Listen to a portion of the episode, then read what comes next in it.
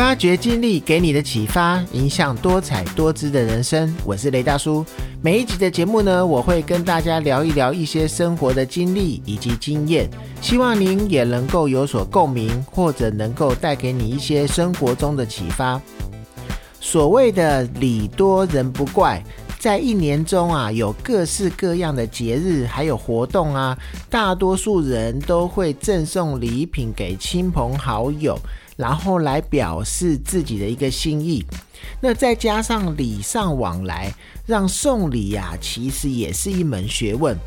而我们呢，除了要考虑收礼人的喜好之外呢，也要注意传统习俗的一些忌讳。当然呢，我们送的礼物可能无法完全投对方所好，但是啊，礼节却是不能少的。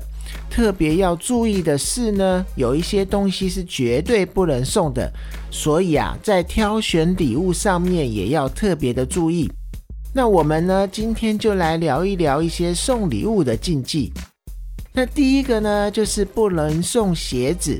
因为邪的谐音就是邪，邪恶的邪。那送人鞋子意味着要将邪气送给对方，这样子的话非常的不吉利。那也有另外一种说法呢，就是鞋呢意味着要请人走路的感觉。若是呢给情人或者是给伴侣送鞋的话。则预示呢，这一个情感已经不长了。那若要真的送的话，那对方可以回赠一块钱，也意味着就是买走这个礼物，来避开这一些忌讳。那第二个呢，就是不能送枕头。那送人枕头呢，通常是代表希望让对方安稳的休息，多多的放松，但也可能会代表将高枕无忧的这个生活送出去了。未来呢，自己的日子可能会麻烦不断。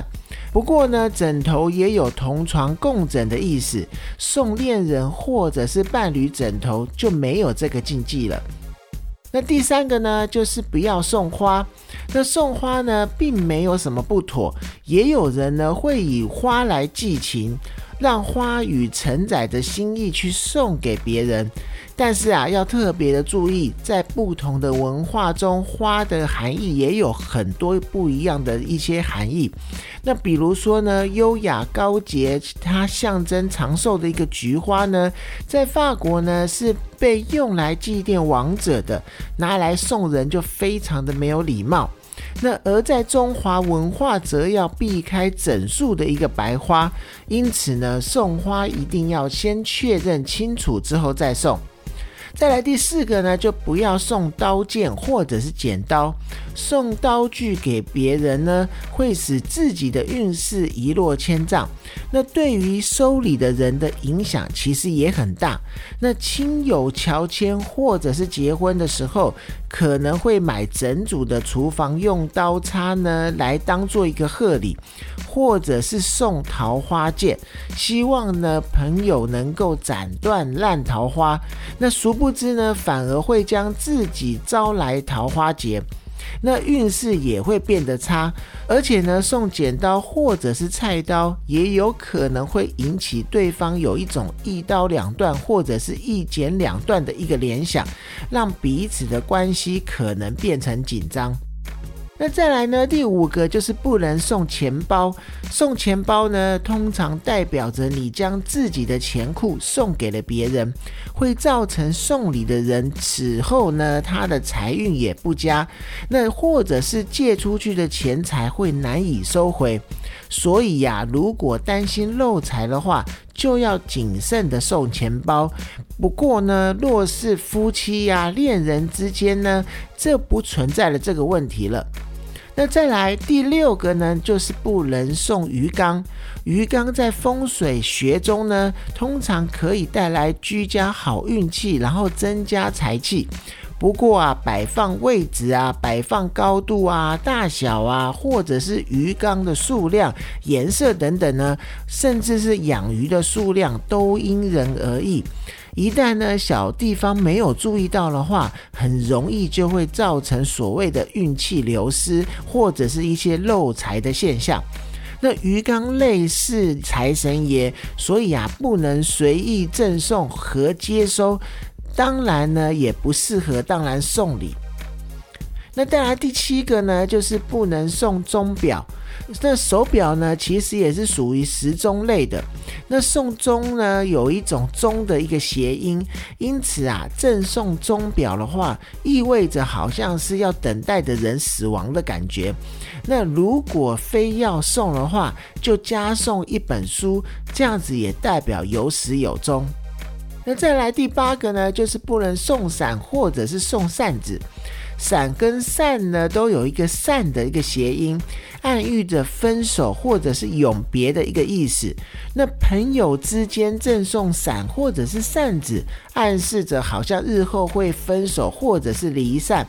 而扇子呢，也有送扇无相见的一个说法，故将扇子呢作为礼品送人，也会使人猜测是否想要绝交的意思。那再来第九个呢，不能送蜡烛。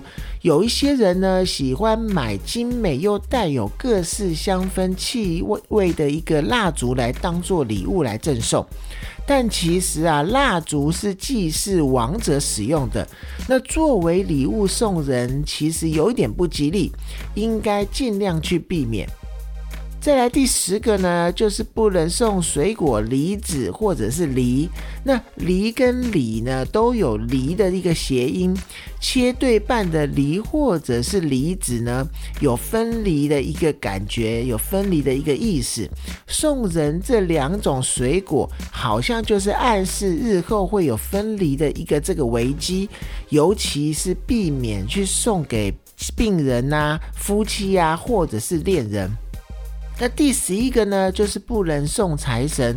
当对方新店开幕的时候呢，通常会有人送财神爷，希望呢借此由送财的这个说法去祝贺对方生意兴隆。但是啊，民间有一个说法，如果将财神爷作为礼物来送给别人的话，会使自己和他人的财气受损，来破坏财运。那第十二个呢，就是尽量不要送布娃娃，因为布娃娃和面具呢等人有一个人形状的东西，都是属于小人。那久放于家中呢，它容易去招一些邪灵，给家中带来一些不安，所以也是尽量不要去送布娃娃。那再来第十三个呢，就是不要去送来历不明的一个石头呢，或者是古董。因为来历不明的石头和古董呢，属于容易招一些邪灵附在上面的东西。有一些看起来像观赏石或者是价值不菲的一个古董呢，上面因为它来路不明，可能都有附着一些邪灵或不好的东西。去送的话，往往也都是不吉利的。那当然，我觉得呢，送礼物呢，心意是最重要的。如果可以避免的部分呢，我们当然就不要去选择。但是啊，如果是无心去选择到了，也不要太在意。大家朋友之间把话说清楚就好了。若是呢，很好的朋友，也可以依照对方的喜好来挑选礼物。但是呢，如果是不太熟的朋友呢，又有送礼需求的时候，就可以选择一些比较实用的生活用品，比如说是小型的电器，像电动牙刷啊、蓝牙喇叭啊、耳机之类等等的，或者是一些碗盘组，都是不错的一个礼物的选择。而吃的东西呢，当然相对的也是比较安全的选择，比如说是比较包装精美的茶叶礼盒啊，这些伴手礼都是不错的选择。那跟健康相关的物品也是送给长辈很好的一个礼物选择，比如说是当天冷的时候啊，可以去送一些保暖的东西，比如围巾啊、毛帽啊、电热毯等等。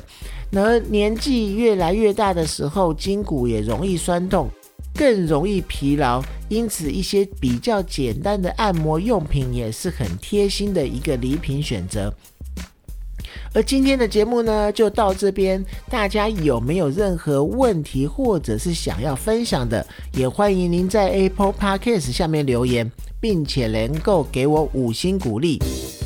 发掘经历给你的启发，迎向多彩多姿的人生。我是雷大叔，透过我的分享呢，希望能够让你得到一些收获。谢谢你的收听，我们下次见。